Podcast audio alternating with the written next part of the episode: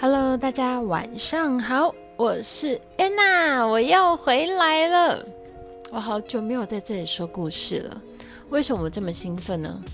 因为我觉得以后我会常常在这里说故事给大家听，因为我太多的故事想要跟大家分享。为什么会这样说呢？因为我前一阵子经历过一段非常非常低潮的日子。而我从这段日子里面解脱了，什么叫做解脱？就是我其实已经感觉不太到痛苦两个字，而我每一天都是属于一个非常兴奋、非常快乐、非常非常想要跟大家分享我到底怎么了。不过就是经历了一段嗯自己跟自己和解的疗愈之旅，然后找到了自己。顺便把灵魂也打开，也不能说打开，就是叫醒，wake up。把他叫醒之后呢，由他来带我，因为我的人生蓝图是他画的。由他来带我的话，一定可以少了非常非常多的撞墙期。为什么这样说？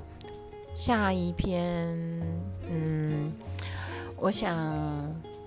过几篇我再来介绍这个灵魂之旅蓝图怎么绘画的部分好了。我现在先来讲一个，就是灵魂之旅的概念。其实每个人的一生呢，就像一趟旅程。灵魂呢，投胎到了地球，选了一台车，那个东西就叫肉身，我们的肉身啊。其中差别其实都差不多啦，只有差在厂牌啊，厂牌就等于你的家境，你的外观就等于你的容貌。那有人会是黑色，有人是白色，有人是黄色，那其实都一样是一台车吧。然后再来就是你的性能，性能这个东西代表什么？代表每个人的天赋不一样，它能够呃当越野车，它也可以当一般房车。那也可以当小跑车，所以每个人的天赋不一样，适用的地方可以发挥的长处也不一样。再来就是油耗，油耗代表了你的生活习惯。油耗高的人呢，代表你的生活习惯可能有一些不好的习惯，会造成你的身体的耗损比较高，比如说抽烟啊、喝酒啊、熬夜啊。那如果油耗低的人呢，大概就是保持、维持那种运动习惯啊的那种人，他的生活习惯良好，早睡早起啊，不是说一定。熬夜对身体不好啦，那只是说每个人的生活习惯不一样，爱惜自己的身体的习惯也不一样，导致你的身体的状态也不一样。再来就是内装啦，内装是什么东西呢？就是你的心灵层面，你的心灵的富足感，这些东西就是可以改装的嘛。就像我们在现在在说，我们的灵性要来个改装，可以让我们的内装更好、更吸引、更舒服。更让我们自己更满足，因为内装装给谁看？装给自己呀，自己坐在车子里面的人呢。然后再来就是舒适度啦，舒适度就是你心里面过去的业力被清理的状况如何，那个就等于像呃心里的垃圾。如果你的车上太多心理的垃圾的时候，那新的人进来你的生命里面，或者是新的朋友进来你的生命里的时候，一上车，哇，你车怎么这么脏？哇，你车上怎么有异味？这就是代表他跟你相处的时候，就会发现你的问题点。真正要到相处很舒服的时候，其实大部分都是我们内心里面的一些问题呀、业力啊，都清的差不多的时候，我们在跟人相处才能够比较顺畅、比较舒服。其实每一台车啊，在出厂的时候啊，功能其实都大同小异啊，就是看你自己对你自己有多了解，能够把车的功能发挥到多彻底、多极限。就跟灵魂在体验的人生过程中啊，你能够多了解自己。每一个人呢，出生开始开在你的人生道路上的时候，虽然同时间出发，但是每个人的开车速度不一样，就等于说你的开悟啊、觉醒的速度不一样。有的时候说，诶，我跟某某某我们是同学，可是为什么到最后渐行渐远？因为也许他觉醒的速度比你快，他就先往前开了。他不是不喜欢你，也是不是不讨呃，不是不喜欢你，不是讨厌你，只是他觉得，呃，你会希望自己在人生的道路上是能够追求自己想要的东西。他比较早觉醒，他就会先去追寻他的梦想，而你还没有发现自己的时候，你就会用比较慢的速度去摸索你的人生到底要往哪个方向走。这就是所谓人说断舍离。为什么频率相同的人，你会觉得走在一起是舒服的？因为你知道他在讲什么。可是如果频率落差太大的人啊，你在跟他讲什么？你跟他讲 A，他说哈 A 是什么？你跟他讲 B，B 又是什么？那你问他说：“那你当然知道什么？我什么都不知道。那你觉得你们这个对话有办法继续下去吗？没有办法嘛。可是其实我们的终点都是同一个地方，所以当在灵性的觉醒的过程中，一定会要面临到就断舍离。不要害怕去断舍离你的人际关系。为什么？总有一天他觉醒的时候，他搞不好也会追上你的速度。”朋友这个东西，或者亲人，或者是呃你的爱人，其实要找的就是同频率的，就会吸引到同频率的人。不同频率的呢，我们就是暂时先跟他说拜拜，我先往前走。如果你速度追上的话，我们前面见。每个人到达终点的速度不一样，只有分先到跟后到的差异而已。所以不需要刻意放慢你自己的脚步去等等慢的人。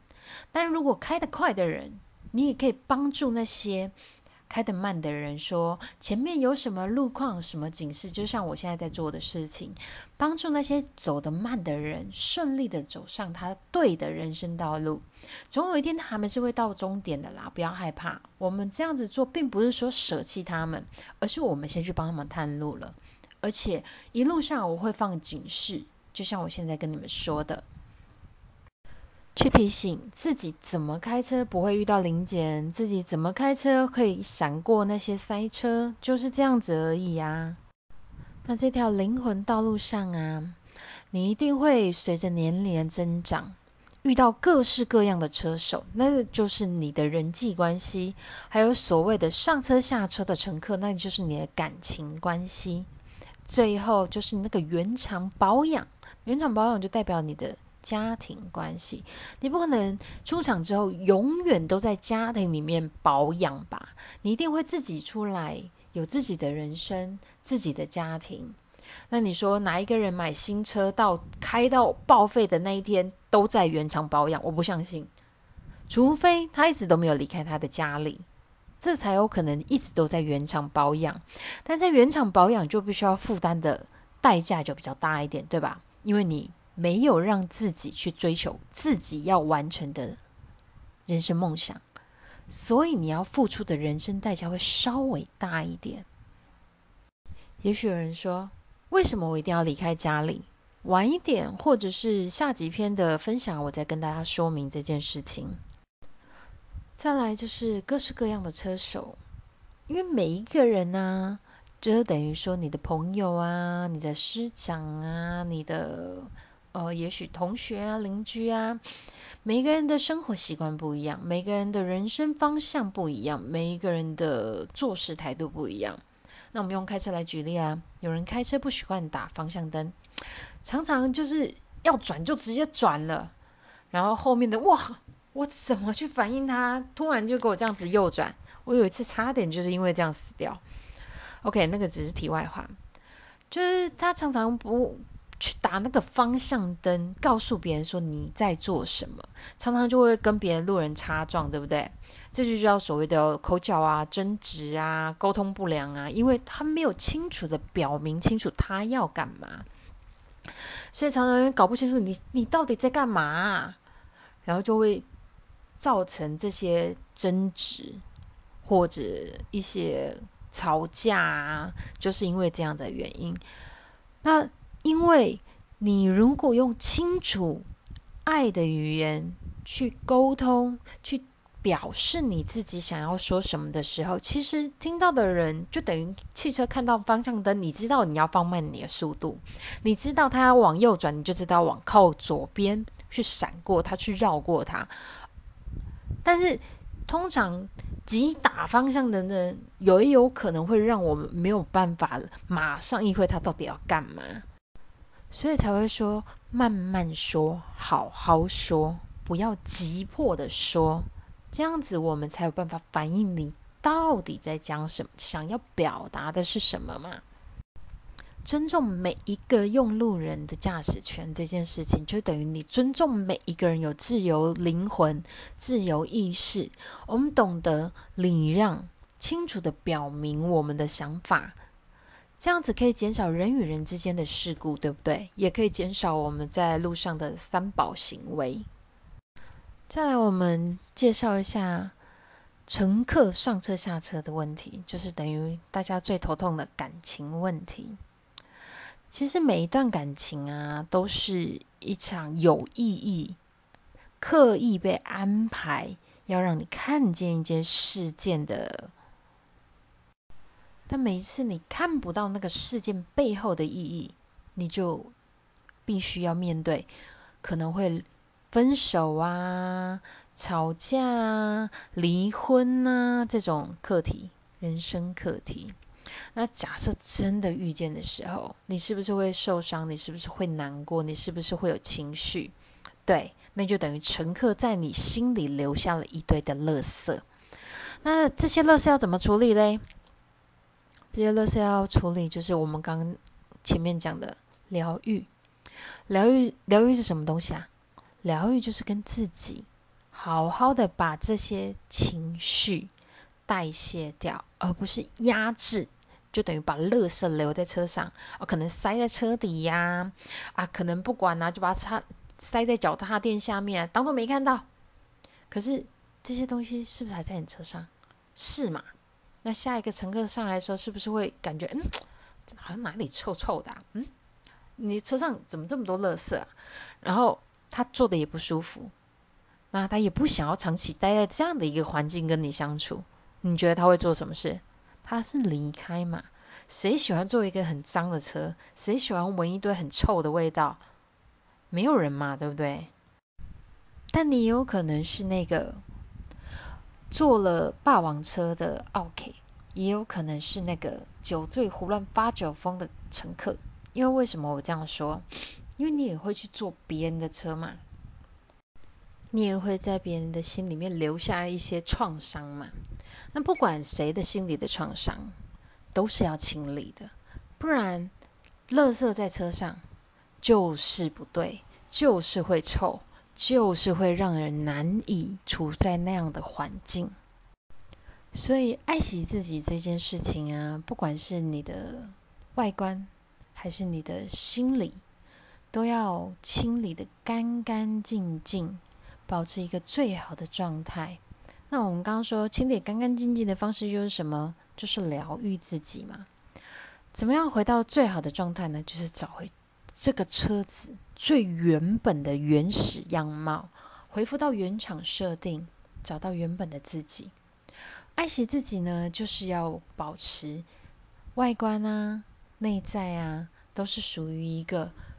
适合自己，不是适合别人，适合自己，长期相处、长期舒适的一个状态。为什么我要说自己？因为，我跟你说，这台车开最久的人是谁？是你自己呀，不是别人呢，对不对？你跟自己相处起来都不愉快的，请问谁还会想要跟他相处？对吧？没有人愿意去永远的容忍一个人，除非我们本来相处就是和平的，我们本来相处就是顺畅的。所以，为了遇见乘客，真正的喜欢你自己，与自己相处的舒服时光，你的乘客才会用你的方式等同珍惜你。你不孤单，因为有我陪你。你的灵魂疗愈陪伴师安娜，我今天要下线喽，拜拜。